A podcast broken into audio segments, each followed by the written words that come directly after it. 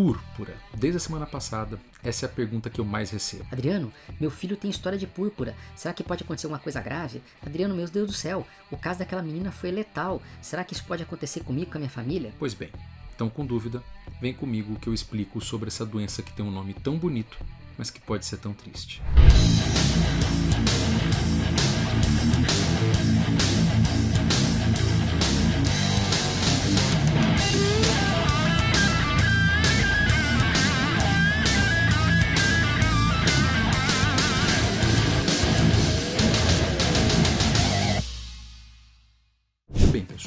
começo de conversa, púrpura não é uma doença. Na verdade, púrpura é um tipo de lesão, vamos dizer assim, é um tipo de ferida que várias doenças podem apresentar. Ela é esse tipo de manchinha aqui que eu estou mostrando. Nada mais é do que uma vasculite, uma inflamação de pequenos vasinhos dos capilares, aqueles vasinhos mais fininhos que você tem na sua pele, do tamanho de um fio de cabelo, que podem inflamar, estourar e formar essa feridinha. Mas como eu disse, ela é um tipo de lesão. Então vamos conversar agora dos tipos de doenças mais comuns que podem causar púrpuras que a gente encontra no nosso dia a dia. O primeiro tipo e o mais comum deles é a púrpura de Renock-Schlein.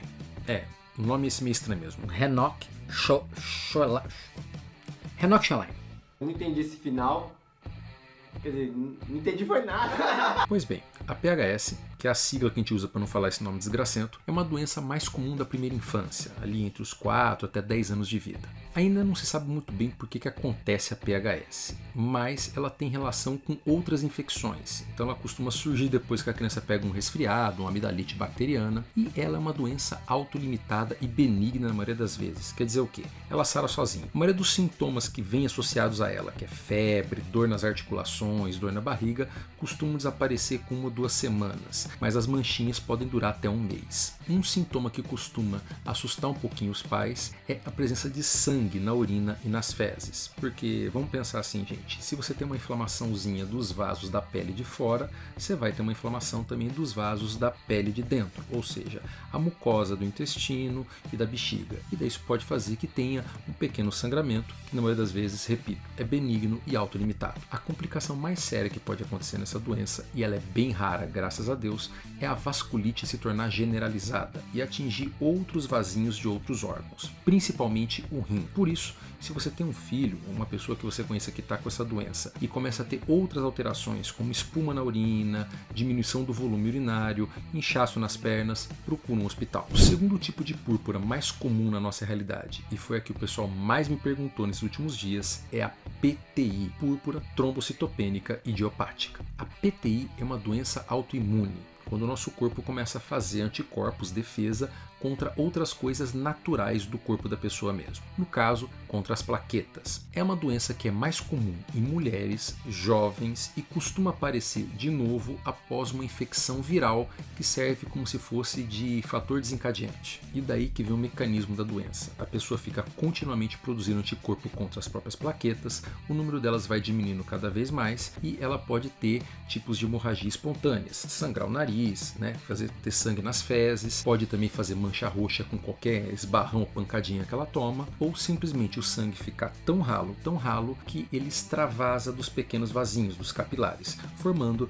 as famosas manchinhas púrpuras. Como qualquer doença autoimune, a apresentação dela, ou seja, a intensidade dela, varia de pessoa para pessoa e na mesma pessoa pode variar de acordo com o tempo.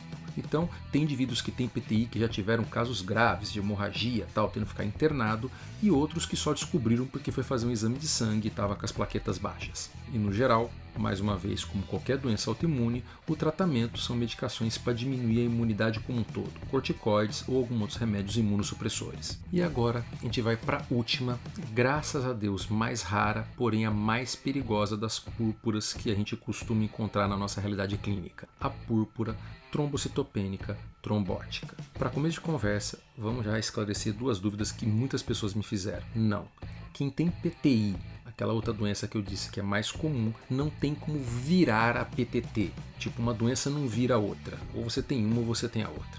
Por último e mais importante, não existe até o presente momento nenhum dado, nenhuma coisa que diga que há qualquer correlação com as vacinas de Covid, ou praticamente qualquer vacina já feita pela humanidade, e a PTT. E ela também é um tipo de doença autoimune, ou seja, a pessoa nasce com essa tendência genética de fazer anticorpo contra alguma coisa do próprio organismo dela, mas que no caso esses anticorpos atacam uma enzima muito específica chamada ADAM ST13. Sem a presença dessa enzima, as plaquetas começam a grudar que nem pecinhas de Lego sozinhas no meio dos seus vasos, e isso vão formar trombos, coágulos, só que no sangue todo. Consequentemente, esses coágulos, esses trombos, começam a entupir os mais variados vasos do seu corpo, desde coisinhas pequenas, como os da pele, fazendo as púrpuras, como aquilo que está no teu cérebro, no teu rim, no teu fígado, e podem fazer uma falência múltipla de órgãos. Além de, conforme vão se formando esses trombos, pode ser começar a ter uma destruição em massa das hemácias, dos glóbulos vermelhos, porque eles começam a bater nesses trombos. E aí a pessoa pode ter uma anemia muito severa. No geral, o tratamento da PTT consiste em você fazer doses bem altas de corticoide para reduzir bastante a imunidade ou plasmaférese, que é basicamente filtrar todo o sangue da pessoa numa máquina que tenta arrancar esses anticorpos contra a enzima X lá. Existem também hoje algumas outras medicações que são como se fosse anticorpos contra anticorpos que tendem a ajudar, mas na maioria das vezes o maior desafio é a pessoa receber o diagnóstico de PTT em tempo hábil para ser tratada. Na maioria das vezes as pessoas só percebem o que está acontecendo quando é tarde demais. Mas, graças a Deus, apesar de ela ser a mais grave das três, ela também é a mais rara. Mesmo assim, se depois de uma infecção viral ou depois de uma medicação que você tomou, que você não está acostumado a tomar, você notar manchas roxas pelo corpo, dores, febre ou qualquer sintoma diferente, procure um hospital. E é isso, pessoal. Eu quis esperar um pouquinho, a poeira baixar, para não parecer que eu estou tentando surfar, vamos dizer assim, na tragédia alheia, mas eu gostaria de passar para vocês essas informações porque muitas pessoas me vieram com dúvidas, principalmente aquelas pessoas que já têm o diagnóstico de PTI com medo que ela pudesse virar a PTT. Outras pessoas, porque os filhos já tiveram algum tipo de lesão no corpo, ficaram preocupados em dar a vacina neles, já que esse caso foi de uma adolescente. Por isso, eu vou terminar esse vídeo com aquele alerta que eu coloquei lá atrás. Gente, não existe relação dessa doença com as vacinas. O que aconteceu foi uma fatalidade. A menina ia ter essa doença independente da vacina. Não é tudo o que acontece depois da vacina que acontece por causa da vacina. E vou repetir de novo também, se você tem PTI, se você já teve a púrpura de Renoxaline ou qualquer outra lesão de pele, isso não aumenta o teu risco de ter qualquer outro tipo de complicação. Pode tomar a vacina tranquilamente. Mas fica sempre o alerta. Se você tomou a sua vacina e está sentindo qualquer coisa diferente, qualquer tipo de reação fora do comum, procure um hospital. Notifique a Anvisa, notifique a vigilância sanitária, entre em contato com a fabricante do produto, da vacina. E se você tiver qualquer dúvida ou achar que ninguém está ouvindo você, me procura no direct que eu vou ajudar a hora que for. Gente, o importante não é só você tomar sua vacina, é você se sentir seguro por todo o processo. Mas fique tranquilo, se vacinar, pode ter certeza, é sempre a melhor opção.